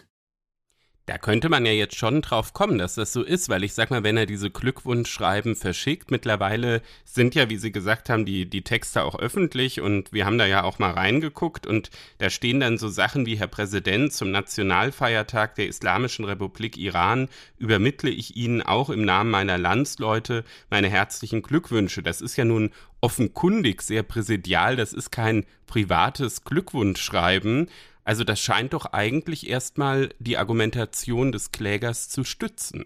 Es ist eindeutig nicht privat. Die Frage ist nur, ist es Verwaltung, ist es Verwaltungstätigkeit? Der Kläger hat argumentiert, ja, gucken wir uns doch mal an, in, in welcher Funktion handelt eigentlich hier der Präsident. Und wenn man dann den Präsidenten auch mit seinen verschiedenen Aufgaben einordnet ins Schema der Gewaltenteilung, stellt man fest, er handelt hier nicht als Teil der Legislative, es recht nicht als Teil der Judikative und dann bleibt übrig nach Ausschlussverfahren, ja, dann muss er ja eigentlich exekutiv handeln. Und Exekutive ist eben ja mehr oder weniger dasselbe, wurde dann argumentiert wie Verwaltung. Und ein bisschen sozusagen pragmatische, auch das sehr routinierte letztlich, jedes Jahr wird ein solches Telegramm abgeschickt, abstellende Betrachtung, scheint auch zunächst mal die Klägerposition zu stärken. Denn ja, das ist ein Nationalfeiertag, also ein Festtag ist der Anlass für die Versendung dieses Telegramms, aber es wird jedes Jahr gemacht. Kurioserweise im Jahr 2020 hat man das sogar dann abgeschickt, obwohl man es eigentlich nicht mehr abschicken wollte, weil es ja die Debatte 2019 gegeben hatte. Also so routiniert und normal ist das. Da hat der Kläger gesagt, das ist hier einfach trotz sozusagen des, des Schmuckformulars für das Telegramm und vielleicht die persönliche Überreichung durch den deutschen Botschafter. Es ist ganz normaler Verwaltungsalltag auf der höchsten Ebene. Sonstiges Exekutivhandel war da eine Formulierung oder Verwaltungshandeln im weitesten Sinne. Jetzt gab es aber tatsächlich dann auch in den Schriftsätzen des Klägers beim Oberverwaltungsgericht schon einen Punkt, der auf die Schwierigkeit dieser Position hinweist. Dass nämlich gesagt wird, das fällt nicht in den Kernbereich präsidentiellen Handelns. Warum war das dem Kläger wichtig, da diese Abgrenzung zu machen? weil die Gesetzesbegründung des Informationsfreiheitsgesetzes im Grunde so den Fall, über den wir jetzt sprechen, ja, schon vorausgesehen hat, jedenfalls eine im Allgemeinen sehr klare Aussage trifft. Es soll nach der Begründung nämlich ausdrücklich nicht für präsidentielle Akte des Bundespräsidenten gelten und übrigens auch nicht für die vom Bundespräsidenten delegierten Akte. Das heißt, nach, nach Auffassung des Gesetzgebers, wie sie in dieser Erläuterung dann zum Gesetz in der Begründung dargelegt ist, muss man also bei den Handlungen, die der Bundespräsident in Wahrnehmung seines Amtes vollzieht, eben unterscheiden zwischen eigentlich präsidentiellen Akten, die sind geschützt gegen diese Auskunftspflicht und irgendwelchen anderen sozusagen normalen Akten. Und das war jetzt der Punkt, der dann quasi dazu geführt hat, dass der Bundespräsident gewonnen hat, wenn man das als Sieg betrachten will. Ja, denn ähm, auch da würde ich tatsächlich jetzt aber sagen, jenseits des Juristischen führt einen vielleicht auch ein gewisser Alltagsverstand zu diesem Ergebnis. Allein wenn man sich den Wortlaut dieser Telegramme ansieht, das kann man jetzt ja, da würde ich sagen, noch präsidentieller geht's ja eigentlich nicht, abgesehen davon, dass auch der Empfänger sogar hier ein Resident ist. Und das Bundesverwaltungsgericht hat jetzt in diesem Sinne gesagt, der Bundespräsident handelt hier in seiner Funktion als Staatsoberhaupt in Ausübung seiner allgemeinen Repräsentations- und Integrationsaufgaben. Und das ist dann eben ein solcher präsidentieller Akt, wie er nach der Gesetzesbegründung eben ausgeschlossen sein soll von diesen Auskunftspflichten. Ja, das war auf jeden Fall ein interessanter Blick auf diese Entscheidung. Man merkt, wie es dann manchmal doch auf die Nuancen auch ankommt. Ähm, wir Journalisten, wir schauen natürlich immer besonders gespannt auf solche Verfahren, weil wir schon auch in unserer täglichen Arbeit regelmäßig auch mit dem Informationsfreiheitsgesetz zu tun haben. Auch ich habe schon erlebt bei Recherchen, dass ich mich darauf berufen musste, um dann auch bestimmte Informationen zu bekommen. Diese Entscheidungen haben durchaus da auch mal die Grenzen aufgezeigt. Wir werden das Ganze natürlich weiter im Blick haben, weil Sie haben ja schon gesagt, der eine Kläger zumindest, der wird da öfter vorstellig und zumindest beim Bundesnachrichtendienst können wir wohl auch mit weiteren Entscheidungen rechnen. Im Literatureck des Einspruch-Podcasts beschäftigen wir uns heute mit einem ebenso umfangreichen wie aktuellen Buch, nämlich einem Buch über das Verfassungsgericht der Türkei. Das Ergebnis eines interdisziplinären Forschungsprojekts, das ähm, im Nomos Verlag erschienen ist, in englischer Sprache, The Constitutional Court of Turkey Between Legal and Political Reasoning. Es hat vier VerfasserInnen, Silvia von Steinsdorf, Etche Götztepe, Maria Abad Andrade und Felix Petersen. Wir haben jetzt heute nicht die ganz große Runde der vier AutorInnen zusammengerufen. Ich freue mich sehr, dass zwei der Autorinnen jetzt mit mir über das Buch sprechen werden, das am 25. Oktober auf der Seite Geisteswissenschaften der FAZ vorgestellt wurde von Gertrude Lübbe-Wolf, der früheren Richterin des Bundesverfassungsgerichts. In Ankara ist uns Ece Göztepe zugeschaltet. Sie ist Professorin für türkisches und vergleichendes Verfassungsrecht an der dortigen Bilkent Universität und in Berlin sitzt am Telefon Silvia von Steinsdorf, Professorin für vergleichende Demokratieforschung und die politischen Systeme Osteuropas an der Humboldt-Universität. Ja, guten Tag, Frau von Steinsdorf, guten Tag, Frau Götzteppe. Ich freue mich sehr, dass Sie beide dabei sind. Ich sagte ja, es ist ein aktuelles Buch, ähm, auch insofern, als uns ja immer wieder Nachrichten ähm, der türkischen Innenpolitik und auch der türkischen Verfassungspolitik erreichen, so dass man manchmal denkt, ja, die Verfassungskrise ist dort sogar so was wie ein, ein Dauerzustand. Es gibt jetzt aber auch einen kalendarischen Anlass, der in der Türkei ähm, groß begangen wurde, wo man auch sagen kann, da kommt ihr Buch jetzt eigentlich zur rechten Zeit. Die Türkei feiert ihr hundertjähriges Bestehen, das hundertjährige Bestehen der, der türkischen Republik. Bevor wir auf Ihre Forschungen, auf das Design dieser Forschungen und so weit wie möglich äh, jetzt in der unserer knappen Zeit auf die Ergebnisse Ihres Buches kommen, würde ich Sie vielleicht bitten, einmal kurz, ganz kurz zu skizzieren, die ähm, mit was für einer Institution historisch hat man es hier zu tun bei dem türkischen Verfassungsgericht, denn das ist jetzt auch schon ein mehrere Jahrzehnte altes Gericht, aber es ist ja selbst nicht so ganz so alt wie die Republik.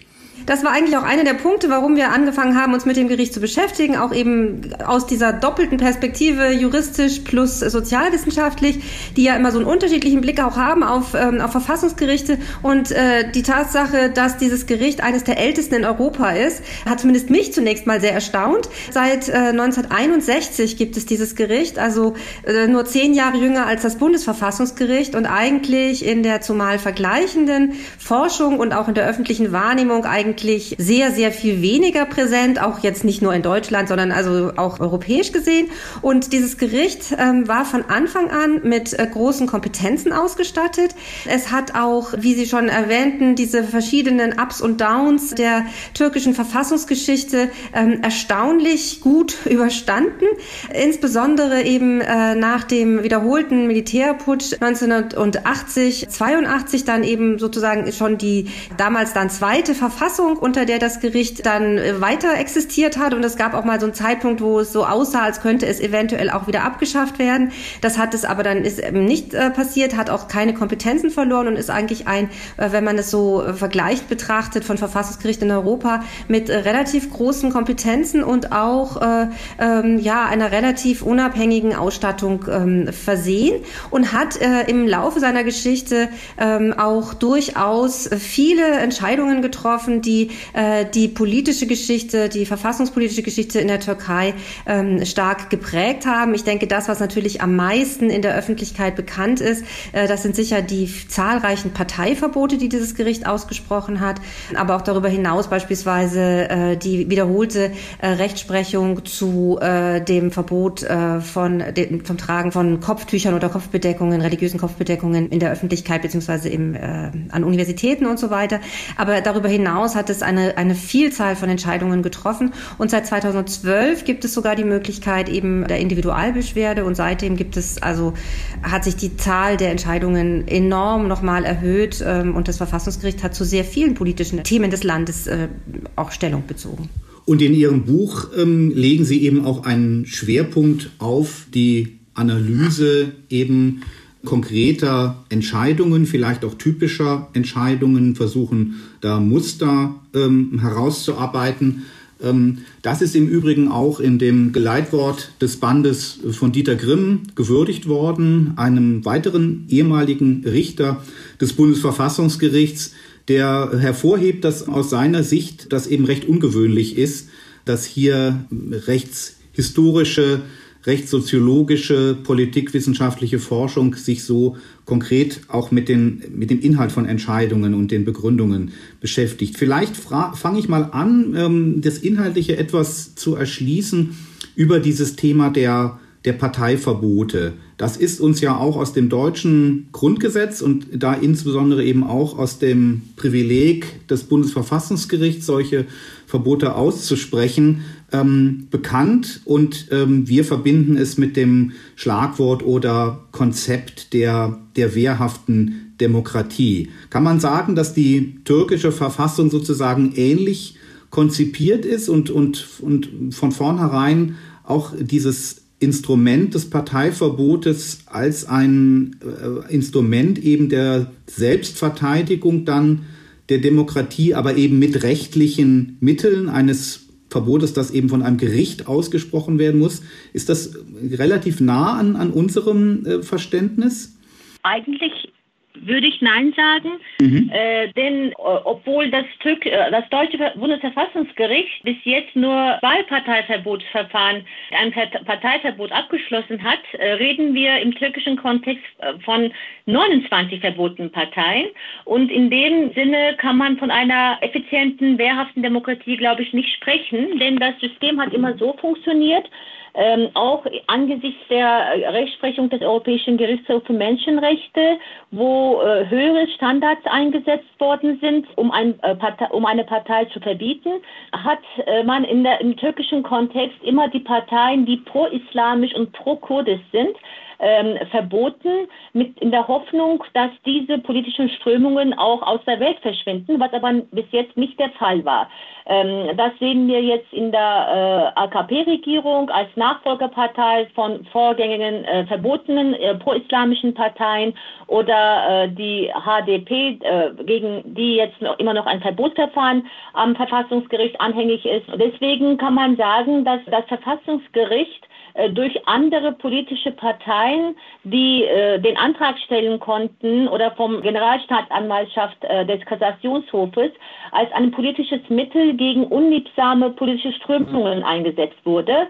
Und das letzte Parteiverbot äh, erging gegen das prokurdische Partei DTP 2009 und kurz davor war auch ein Parteiverbotsverfahren gegen die jetzige jetzt regierende äh, AKP-Partei eingeleitet und war mit einem Votum nicht verboten worden. Es gab nur eine Sanktion äh, für äh, finanzielle Mittel. Die wurden gestrichen für das Jahr 2009.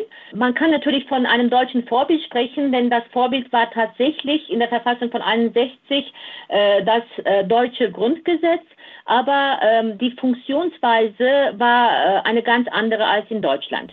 Vielleicht kann man es auch äh, nochmal geschichtlich erklären. Also als das Gericht geschaffen wurde 1961, da war schon so eine ähnliche Idee, wehrhafte Demokratie, aber noch ein bisschen spezifischer.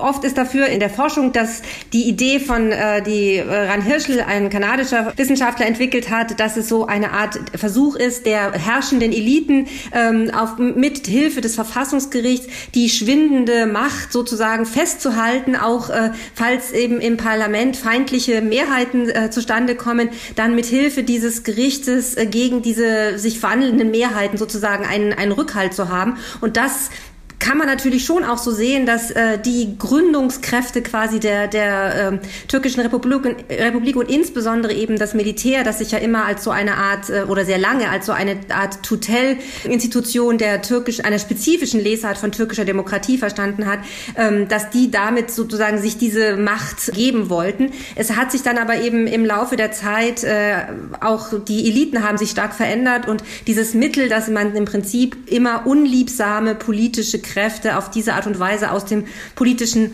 Spiel oder vom politischen Spielfeld verdrängen will. Dieses, dieses Muster hat sich dann eben stark durchgesetzt. Und ähm, insofern glaube ich auch, würde ich auch sagen, dass das, ähm, selbst wenn die Intention vielleicht mal eine ähnliche gewesen sein sollte, dass dann de facto die Wirkung eine ganz andere ist als in der, in der Bundesrepublik. Wobei diese Wirkung einem ja äh, auch vielleicht sogar dann im deutschen Vergleichsfall zu denken geben kann. Wir haben jetzt ja die äh, Diskussion bereits um ein mögliches Verbot der AfD. Und eines der Argumente dagegen ist, dass dann da eine sehr starke Oppositionskraft, also keineswegs eine Splitterpartei und jetzt eben auch nicht eine, eine Partei, die nur der, der parlamentarische Arm einer bewaffneten Untergrundbewegung wäre, getroffen wird und das abgesehen davon, was das für die Legitimität des politischen Systems insgesamt bedeuten würde, dass möglicherweise auch das Bundesverfassungsgericht etwas von seiner Legitimität aufs Spiel setzen würde. Alles natürlich noch im Konditionalis. Gibt es denn auch Entscheidungen oder vielleicht sogar ganze Rechtsgebiete, wo das, wo das Gericht dann über, über Jahrzehnte sozusagen einen Kapital erworben hat und gezeigt hat, Recht wirkt auch befriedend. Es, ähm, es wirkt, kann entpolarisierend wirken, wenn ein Gericht eine salomonische Entscheidung ähm, in einer politischen Grundfrage trifft? Äh, also in äh, der Türkei kann man von einer in sich konsistenten Rechtsprechungslinie des Verfassungsgerichtes nicht sprechen. In unserem Buch haben wir die Entscheidung in zwei äh, Hauptkapiteln untergegliedert. Einmal über das, über äh, das Staatsorganisationsrecht und die Grundrechte und Freiheiten. Und äh, bei unserer ähm, Auswahl der Entscheidungen, auch beim Durchlesen äh, der bekannten Entscheidungen, ist uns immer wieder aufgefallen, dass selbst durch die Sondervoten äh, keine äh, einheitliche Meinung des Gerichts äh, existiert. Es ist immer auch kontextuell zu betrachten. Deswegen ist auch die Dogmatik der Entscheidungen nicht so stark wie im deutschen Kontext. Ähm, es gibt auch äh, bei diesen Entscheidungen äh, zu vermerken, dass es geschlechterblind ist, die Gleichheit als etwas sehr Abstraktes, nicht direkt Anwendbares ähm, wahrgenommen wird. Und auch bei politischen Fragen wie äh, die Kopftuchdebatte, die Bedeutung äh, und um, der Umfang des Laizismus oder mh, die, die Kompetenzen der Exekutive, es ist immer äh, kontextabhängig und da kann man nicht von einer geraden und konsistenten Linie der Rechtsprechung sprechen. Also äh, ja, äh, es ist halt, also vom, vom Ergebnis her gesehen auf jeden Fall, ähm, gab es eigentlich kein Thema, was wir finden konnten, wo wirklich eine konsistente Rechtsprechung sich äh, hätte nachzeichnen lassen. Äh, vielleicht sogar am ehesten noch, was die, ähm, was die Parteiverbote angeht, aber das war eben auch eines der wesentlichen ähm, Anliegen dieses Buches, beziehungsweise auch eines der Ergebnisse, dass die Parteiverfahren, über die wir ja jetzt auch schon gesprochen haben, ähm, eigentlich das, das Bild des Verfassungsgerichts ein bisschen verfälschen. Weil beispielsweise bei diesem Verfahren das Gericht auch erstaunlich einmütig immer äh, entschieden hat. Es gibt eben nicht nur diese stark politisierten Entscheidungen, sondern es gibt auch andere, ähm, wesentlich weniger ähm, politisch relevante Entscheidungen, wo das Gericht schon durchaus auch äh, eine Linie entwickelt hat, gerade zum Beispiel auch was die, was die Kontrolle der Exekutive angeht. Was uns dann aber immer wieder aufgefallen ist, also zum Beispiel die Begrenzung des, des Dekretrechts der Exekutive, dass also die, ähm, die Gesetzgebung äh, zuerst in der Hand des, äh, des Parlaments bleiben soll. Da gab es eine Reihe von Urteilen, die in diese Richtung ähm, sogar diese Position ausgebaut haben. Und dann gab es, und das ist das, glaube ich, was du meinst, Edge, mit diesen kontextabhängigen Entscheidungen, dann gibt es plötzlich Kipppunkte, die auch nicht immer zusammenfallen jetzt mit irgendwelchen Militärputschen oder sowas, sondern manchmal haben wir wirklich auch gar nicht richtig feststellen können, das war dann eine kleine Veränderung auf der Richterbank oder manchmal hatten wir fast den Eindruck auch so fast Zufälligkeiten, ähm, die da passiert sind, dass dann diese, diese über Jahre entwickelte Rechtsprechung eigentlich aufgegeben worden ist oder zumindest so geschwächt worden ist, dass dann beim nächsten politischen Anlass, beispielsweise eben wenn dann der Ausnahmezustand verhängt wurde wie 2016, ähm, dann das Gericht quasi nicht auf eine, auf eine ähm, gefestigte Rechtsprechung verweisen konnte, was beispielsweise die, ähm, äh, die, die Grenzen der äh, Rechtsetzung im Ausnahmezustand angeht oder sowas. Ne? Sondern dann war es immer so, dass dann eben politisch ähm, äh, die Sachen ganz offensichtlich dann so entschieden worden sind, wie gerade im Moment es politisch opportun schien. Und das ist eigentlich so ein Widerspruch, den wir zwar sehr gut nachzeichnen können, den wir aber gar nicht immer, also die, die Gründe dafür äh, haben sind dann, ja, wir haben da ja auch sehr viel interdisziplinär drüber gesprochen, äh, mit diesen unterschiedlichen Blickwinkeln, die wir aufs Gericht haben. Und ähm, wir waren eigentlich gar nicht immer so sicher, dass es so unmittelbar politische Anlässe waren, sondern eigentlich oft auch eher, ähm, ja, um es mal ganz platt auszudrücken, ähm, auch juristisches Unvermögen beispielsweise. Also einfach schlechte Entscheidungen, die dann eine Reihe von sehr guten und dogmatisch sehr überzeugenden Entscheidungen so ein bisschen entkräftet haben. Oder Etche, würdest du das, ist das zu zu, stark. Nein, in keinerlei Hinsicht. Man muss auch vermerken, anders als beim Bundesverfassungsgericht müssen die gewählten Richter keine Juristen sein. Und das macht natürlich auch bei der Qualität äh, der Entscheidungen viel aus. Äh, und das könnte auch bei der Inkonsistenz der Entscheidungen eine grundlegende Rolle gespielt haben. Das äh, könnte ich noch ergänzend zu Silvias Beitrag sagen. Frau Götztepe, ich würde gerne noch mal eine Sache aufnehmen, die Sie, die Sie eben sagten zum Stichwort Sondervoten als einem Phänomen, wo man sozusagen die Schwierigkeit auch dokumentieren kann, äh, dann zu einer konsistenten Rechtsprechung zu kommen. Wenn ich es noch richtig im Ohr habe, haben Sie ja gesagt, äh, noch nicht mal in den Sondervoten gelingt das. Und das so gesagt, klingt das ja etwas paradox, weil die Sondervoten ja die abweichenden Voten sind und man denkt, ja, da ist, da ist sowieso nicht auf Konsistenz, sondern auf Widerspruch äh, ist es angelegt, wenn man so etwas schreibt. Aber ich glaube, Sie meinten damit, äh, dass, dass eben Sondervoten im, im türkischen Verfassungsgericht, so habe ich Sie jetzt verstanden, eben nicht dazu dienen, eine künftige Linie vorzuzeichnen, so dass man später dann sehen kann, hier ist das Sondervotum eben dann mal zur Mehrheitsmeinung geworden, wie man das in so einem vielleicht etwas idealistischen Verständnis von Verfassungsrechtsprechungsentwicklung äh, etwa gerne beim amerikanischen Supreme Court, gelegentlich auch beim Bundesverfassungsgericht beschreibt. Da, das ist ja eine ganz faszinierende Welt, die sich da, die sich da auftut, auch mit ihren, mit ihren Andeutungen, welche, welche Folgen das hat, wenn man eben nicht ein juristisches Staatsexamen oder auch nur Studium da als Voraussetzung ähm, äh, setzt, um, um, da, um da Richter zu sein. Und da kommen dann solche Fragen eben von Organisationen und Verfahren des Gerichts hier ins Spiel, die, die eben auch in dem äh, Artikel von Frau Löbe-Wolf äh, ausführlich erörtert wurden. Und beim Thema Sondervoten weist sie darauf hin, dass es ja offenbar so ist, dass man dann, wenn man anderer Meinung ist, als die Mehrheit, dass man ein Sondervotum abgeben muss. Also man kann diesen Dissens nicht für sich behalten, sondern muss das niederlegen. Und ja, wenn das so ist, wird dadurch ja eigentlich die Kakophonie ähm, und die Inkonsistenz in gewissem Sinne ja dann zum Programm, aber durch institutionelles Setting, nicht, äh, nicht, nicht sozusagen durch, durch bösen Willen, oder? Das stimmt. Äh, Kakophonie ist wirklich ein schönes Wort dafür, denn die Sondervoten waren von Anfang an des Gerichtes äh, in dem Gesetz vorgesehen. Äh, und bis zur äh, Gesetzänderung im Jahre 2011 äh, durften die Entscheidungen ohne die, äh, ohne die gleichzeitige Veröffentlichung der Sondervoten nicht veröffentlicht werden. Und das führte aber bei einigen Fällen, dass die Richter absichtlich ihre Sondervoten nicht rechtzeitig abgaben, um die Veröffentlichung des Urteils ähm, äh, zu verzögern. Und da äh, hat man äh, in dem neuen Gesetz von 2011 eine neue Regelung getroffen, wo der Präsident äh, nach einer Mahnung innerhalb von zehn Tagen die äh, Dissent Opinion äh, beantragen kann und wenn das nicht eingereicht wird, dass die Entscheidungen auch ohne die schriftliche Sondervoten äh, veröffentlicht werden dürfen. Das hat zur Folge, dass sie bei manchen, sogar bei vielen würde ich sagen, Entscheidungen lesen, ja, diese Entscheidung erging mit den Sondervoten von so und so, aber sie lesen einfach den äh, die Begründung nicht, weil das nicht rechtzeitig abgegeben worden war. Das war natürlich auch ähm, eine pragmatische Lösung. Äh, entweder verzögern Sie die Veröffentlichung eines gefällten Urteils vom Verfassungsgericht oder Sie verzichten auf die ähm, auf das Sondervotum, auf die Begründung. Und ähm, wenn Sie mich fragen, ist es eine gute Lösung, dass auch ähm, die auch natürlich die ähm, rechtzeitige Abgabe von Sondervoten auch bisschen erzwingt von Seiten des Präsidenten.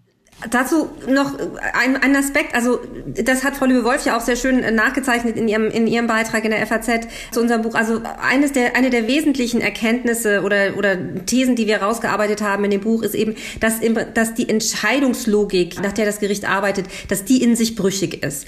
Also im Prinzip ist es, ein, ist es ähnlich und gerade jetzt in einem, in einem deutschen Kontext sind ja, wenn man sich jetzt das Bundesverfassungsgericht vorstellt und diese geradezu überhöhte ähm, Idee von diesen acht RichterInnen, die da dann eben so lange miteinander reden, bis sie zu einer äh, gemeinsamen Entscheidung kommen und Sondervoten sind was äh, relativ seltenes. Wir erfahren ja gar nicht immer auch, äh, also oder in den allermeisten Fällen keine Abstimmungsergebnisse.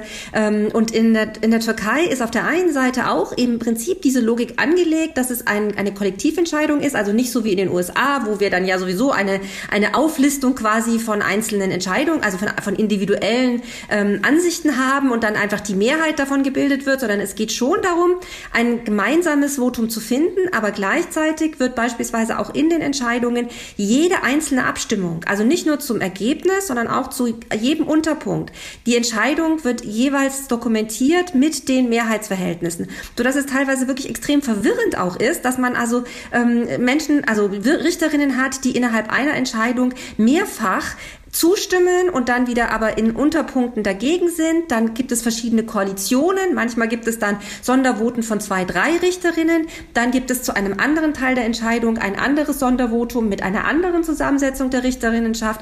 Wir konnten ein bisschen rausarbeiten, dass je umstrittener und je politischer eine Entscheidung war, je weiter sie auch von einer, rein juristischen Argumentation abgewichen ist, desto höher war die Wahrscheinlichkeit, dass man so eine, um nochmal das Wort zu verwenden, Kakophonie gefunden hat.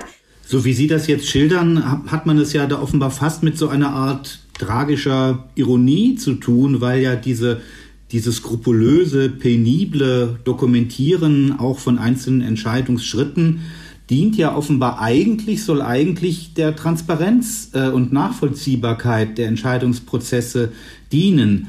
Was mich dann mal jetzt mal interessieren würde, ist, wie, wie, sozusagen, welchen Reim kann sich dann denn die Öffentlichkeit auf diese, äh, auf diese ja offenbar dann doch auch ziemlich komplexen, um nicht zu sagen verschachtelten Entscheidungen machen, um das andere ähm, äh, noch berühmtere als unser Karlsruher Gericht, äh, Gericht nochmal zum Vergleich heranzuziehen beim Supreme Court der USA. Da machen es äh, meine Kollegen sich aus guten Gründen allerdings ja relativ einfach oft in der Berichterstattung, indem sie sagen, es gibt die konservativen Richter und es gibt die liberalen Richter. Ist es in der Türkei auch so, dass man im Wesentlichen ähm, dann in der Öffentlichkeit die Richter auch nach politischen Präferenzen dann erstmal sortiert, um so einen Überblick zu bekommen? Ähm, ich würde diese Frage mit Nein beantworten, denn äh, im Allgemeinen kann man von einem in, an sich äh, konservativen Gericht sprechen. Äh, liberal versus äh, konservativ gibt es im türkischen Kontext nicht. Und auch die Berichterstattung über die Verfassungsgerichtsentscheidungen ist nicht so ausgeprägt wie in Deutschland oder in den USA. Natürlich werden die politisch brisanten Entscheidungen sofort kommentiert, aber mehrmals auch mit falschen Fakten oder mit der falschen Argumentationslinie. Ähm, deswegen kann, äh, ist es nicht einfach, eine Gerichtsentscheidung auch sachgerecht äh, für die Öffentlichkeit wiederzugeben. Da muss man sich schon ziemlich in die Materie einarbeiten und sich ein eigenes Bild machen. Die Entscheidungen sind ja äh, zugänglich, werden auch im Gesetzesblatt veröffentlicht, aber eine inhaltliche und argumentative äh, Auseinandersetzung mit den Entscheidungen ist äh, weder bei den äh, politischen Akteuren noch auch in der interessierten Öffentlichkeit Zeit nicht der Regelfall in der Türkei. Ja, und was wir halt auch gefunden haben, ist, ähm, dass äh, in der in der öffentlichen Wahrnehmung sowohl in der äh, also in der Publizistik in der Türkei, aber auch in der in der wissenschaftlichen Beschäftigung mit dem Gericht gibt es zwei große Mythen. Das eine war, dass es sich um ein ein sehr homogenes Gericht handelt, dass das die Vertreter einer politischen Klasse sind, die sich extrem einig sind, die eben dann ähm, ja äh, einer spezifischen Schicht auch entstammen. Das stimmt mit der Schicht, das stimmt, aber sie waren sich trotzdem extrem uneinig, was wir immer wieder feststellen feststellen konnten in den wesentlichen Entscheidungen. Und das andere war eben, dass sie dabei auch eine bestimmte politische Linie immer vertreten hätten. Und auch das äh, lässt sich einfach nicht zuordnen. Äh, es ist auch ein relativ komplexes Verfahren der Ernennung der Richter. Ähm, wer jetzt, äh, wer da die Oberhand hat, das Parlament hat sich auch immer wieder verändert, das Verfahren, wer die Richterinnen bestimmt. Das Parlament, die, der Präsident oder auch auf Vorschlag der, der obersten Gerichte und so weiter. Und das ist ein sehr, sehr wechselndes Verfahren quasi. Und auch da konnten wir nicht sagen, also weil jetzt, äh, also wir konnten nicht zurückverfolgen die politische Haltung von einzelnen Richterinnen oder Richtern zu der, zu der Entscheidungslinie, so wie man das beim Supreme Court in den USA ja relativ gut machen kann. Unsere deutsche Sicht der türkischen Politik wird stark bestimmt durch die Person des äh, Präsidenten Erdogan. Man hat ja auch verfolgt, wie er Verfassungspolitik gemacht hat, wie er das System zu einem Präsidialsystem umgebaut hat. Wie groß ist denn seine Macht gegenüber dem Gericht, insbesondere was die personelle Besetzung des Gerichts angeht? Also nach der alten und der neuen Verfassung ab 2017 ist die Rolle des Präsidenten gewachsen. Es war nicht minder, aber seit 2017 ist es noch mehr gewachsen, weil er mittelbar und unmittelbar viel Macht bei der Besetzung der äh, Richter eine große Rolle spielt. Das bedeutet aber noch nicht, dass alle gewählten Richter äh, für seine Person oder für seine Interessen eintreten würden. Wenn wir uns das jetzige Gesicht, äh, Gericht anschauen, sind jetzt alle äh, von dem früheren Staatspräsidenten, der auch der AKP angehörte, äh, gewählt worden sind. Das bedeutet aber nicht, dass die Richter äh, immer pro AKP äh, entscheiden. Deswegen kann man äh, von keine gerade Linie von dem Präsidenten zu den Entscheidungen oder zu dem ähm, Verhalten, Entscheidungsverhalten äh, der Richter ziehen. Hm. Ja, und man muss einfach auch jetzt konstatieren, dass nach 20 Jahren AKP-Herrschaft ähm, einfach wir ein, ein politisches System haben, was ganz stark von einer quasi hegemonialen Partei beherrscht wird. Und damit ist an für sich jetzt auch unabhängig von den Verfahren, also von den institutionellen Verfahren, wie Richter bestimmt werden, sind einfach weite äh, Bereiche der türkischen Gesellschaft durchdrungen von AKP-nahen äh, Vertretern. Deswegen, egal quasi wie jetzt das einzelne, das Besetzungsverfahren im Einzelnen wäre, ähm, hat diese Partei einfach einen ganz, ganz prägenden Einfluss auf alle politischen Institutionen inzwischen, inklusive des Verfassungsgerichts. Aber eben, wie Ette schon gesagt hat, auch das heißt nicht, dass deswegen jetzt alle Entscheidungen auf Parteilinie sind. Und ein Beleg für das, was Sie äh, sagen, hat man ja wohl in den letzten Tagen äh, jetzt ähm, erleben können, wie auch in der FAZ von unserer äh, Korrespondentin aus Ankara, Friederike Böge, berichtet wurde, hat es eine richtige Attacke von Erdogan auf das Gericht gegeben, weil er mit einer bestimmten Entscheidung nicht einverstanden war. Das stimmt. Sie sprechen äh, den Fall von dem gewählten, bei den letzten allgemeinen Wahlen gewählten Abgeordneten Can Atalay-Fall. Das muss man aber auch in einen gesamten Kontext setzen. Can Atalay wurde äh, angeklagt wegen seiner Beteiligung und ähm, äh, Terrorist, angeblich terroristischer Mitgliedschaft bei den Gizeh-Protesten 2013. Äh, und das ist natürlich ein Dorn im Auge von Erdogan. Wenn man sich den Fall äh, klar juristisch an, äh, anschaut, ist dieselbe äh, Entscheidung mit dem gleichen Inhalt und mit den gleichen Fakten schon vorher, seit, seit ähm, anderthalb Jahren, sogar zwei Jahren, im Fall von dem Abgeordneten, CHP-Abgeordneten, den Sozialdemokraten Enes Berberoğlu oder von einem anderen prokurdischen äh, Abgeordneten äh, äh, Gergerlioğlu oder Leila Güven schon entschieden worden. Die Inhalte sind so gleich, nur die Namen und einige Paragraphennummer sind geändert, aber ihre Anklagepunkte waren andere. Und das ist wie ein rotes Tuch für Erdogan zurzeit, äh, dass die Gezi-Proteste seine Autorität äh, einfach geschwächt haben. Und äh, es war schon vorauszusehen, das war meine Befürchtung, nicht ausgesprochene Befürchtung, dass wegen der, der, der Anklagepunkte Can Atalay äh, Fall, also das musste das Gericht einfach aufgrund seiner vorherigen Rechtsprechung so entscheiden, äh, bei der Politik ähm, so einen Anstoß geben würde. Ähm, das hat nicht äh, eigentlich mit der äh, juristischen Argumentation des Gerichts zu tun, denn wie gesagt, das waren schon die früheren Argumentationen in diesen Fällen. Es hing ganz davon ab, weswegen John Atalay angeklagt wurde. Und das ist das Stichwort ist hier Gezi-Proteste von 2013. Das ist ein schönes Beispiel eigentlich für das, äh, um, um vielleicht nochmal so einen größeren Bogen auch zu schlagen sagen, für das, was wir eigentlich äh, über das türkische Verfassungsgericht hinaus, was uns daran fasziniert hat oder warum wir uns dieser mühevollen Kleinarbeit unterzogen haben, dieses Buch zusammenzuschreiben, ähm, das hat auch viel damit zu tun, dass es eigentlich ein, ein Gericht ist, ähm, was lange Zeit in einer Sondersituation war. Es gab nicht viele Verfassungsgerichte, die auf der einen Seite äh, institutionell und auch äh, von den Kompetenzen her sehr autonom sind, auch äh, über große Kompetenzen verfügen, gleichzeitig aber eben in so einer Grauzone zwischen Demokratie und Autokratie die sich im Prinzip befunden haben. Inzwischen haben wir leider davon ja eine Reihe von Gerichten in, auch in anderen europäischen Ländern. Und die übergeordnete Fragestellung war eigentlich immer so ein bisschen, äh, was kann ein Gericht in dieser Situation leisten, beziehungsweise kann es überhaupt etwas leisten oder ist es letzten Endes doch eher so eine Art Reaktion auf die jeweilige politische Großwetterlage? Und ich finde, das ist jetzt auch wieder ein sehr gutes Beispiel dafür, dass einerseits das Gericht natürlich, und das kann man am türkischen Verfassungsgericht über die Jahrzehnte sehr schön sehen,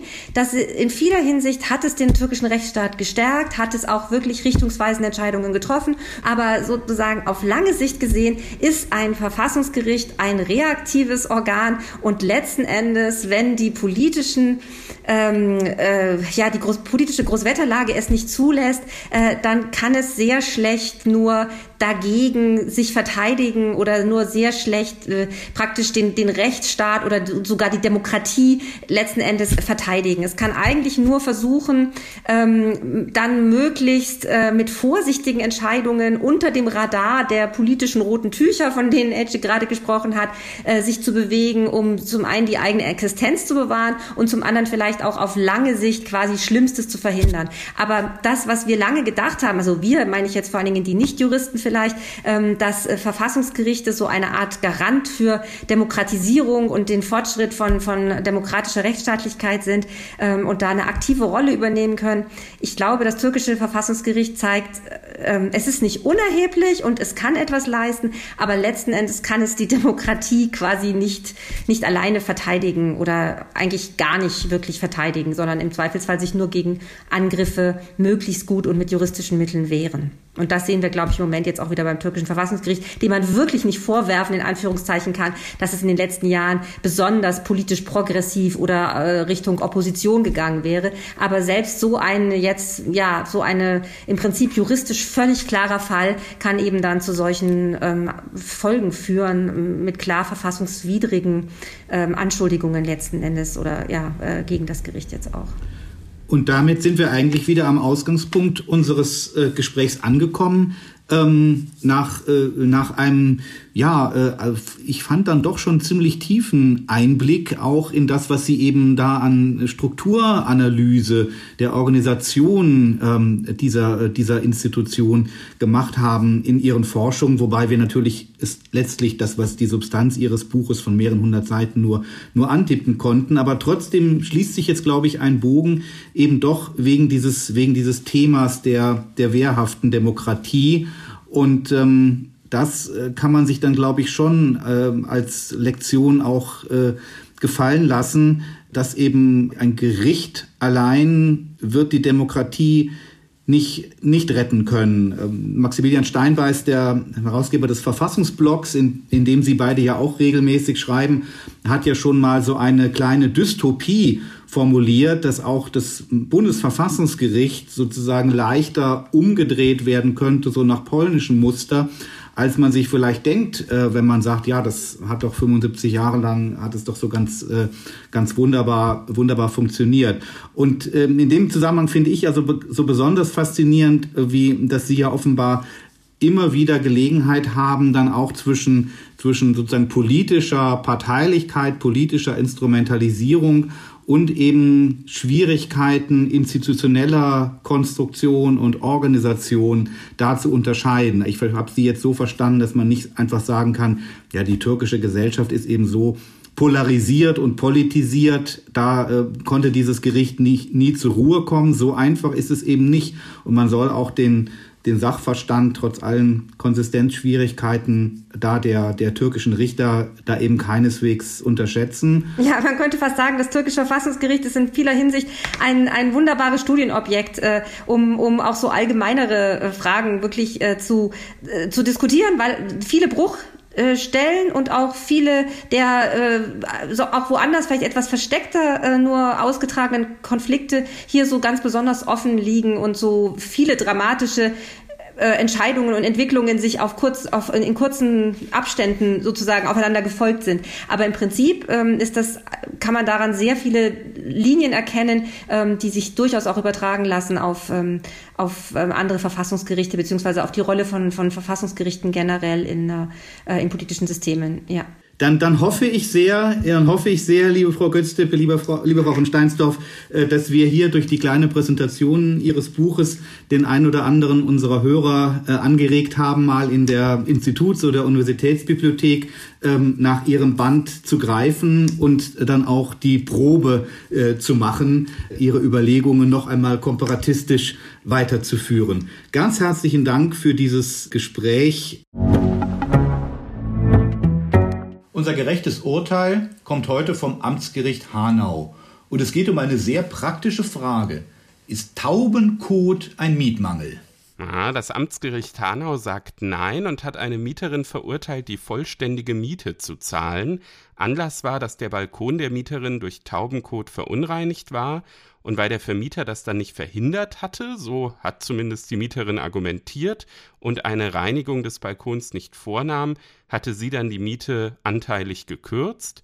Der Vermieter klagte nun aber die restliche Miete ein. und hatte Erfolg damit. Ja, warum waren die Richter dann nicht der Meinung, dass der Vermieter entweder da so ein Spezialreinigungskomitee regelmäßig vorbeischicken muss oder eventuell vielleicht so einen Schirm über dem Balkon oder ein, ein Dach anzubringen hätte, um diese Verunreinigung mit dem Taubenkot zu verhindern? Ja, Taubennetz wäre vielleicht auch noch eine Variante gewesen. Also die Richter schrieben in ihrem Urteil, das ja am vergangenen Donnerstag veröffentlicht wurde, eine Pflicht des Vermieters lasse sich schlicht und einfach nicht begründen.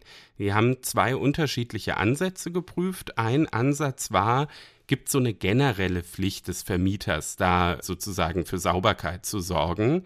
Das wäre bei Gemeinschaftsflächen der Fall. Also es gibt Entscheidungen, das ist auch unumstritten, dass wenn zum Beispiel so ein Hauseingang völlig verschmutzt ist, dass da natürlich der Vermieter für sorgen muss.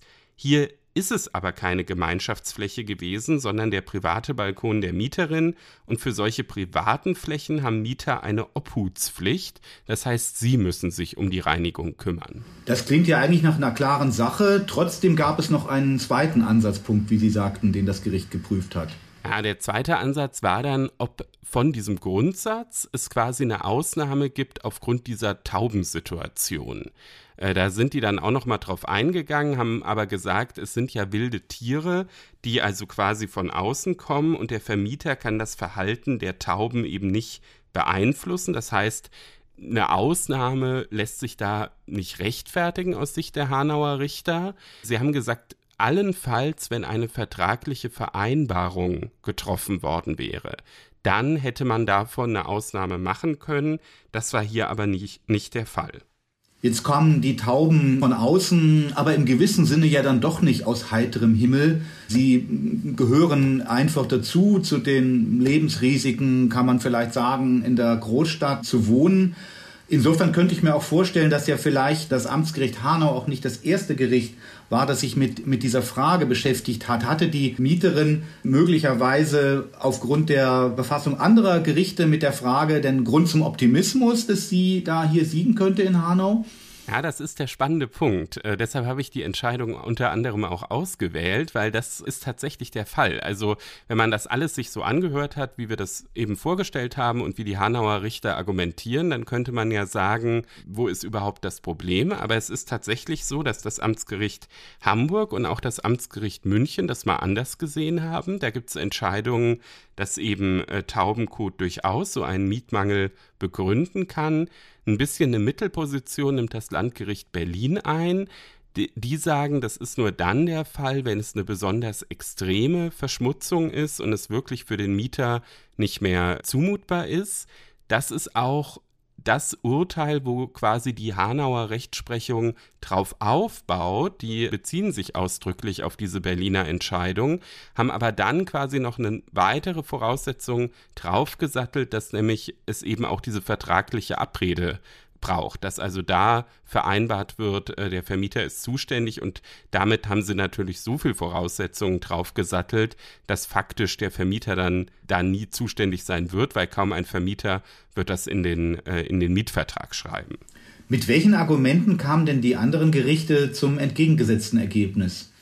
Ja, da habe ich mir alle drei Entscheidungen angeguckt. Man muss sagen, dass die Berliner Entscheidung und auch die Münchner Entscheidung nicht so ganz ergiebig sind, weil die sich gar nicht so sehr argumentativ damit auseinandergesetzt haben.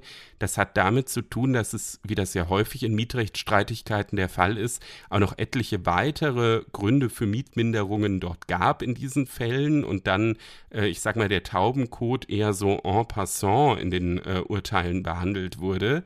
Die Hamburger Richter, die sind da ziemlich ausführlich drauf eingegangen und haben mit dem Begriff der Gebrauchstauglichkeit gearbeitet. Die Gebrauchstauglichkeit ist ja schon in der Kompetenz oder in der Zuständigkeit des Vermieters.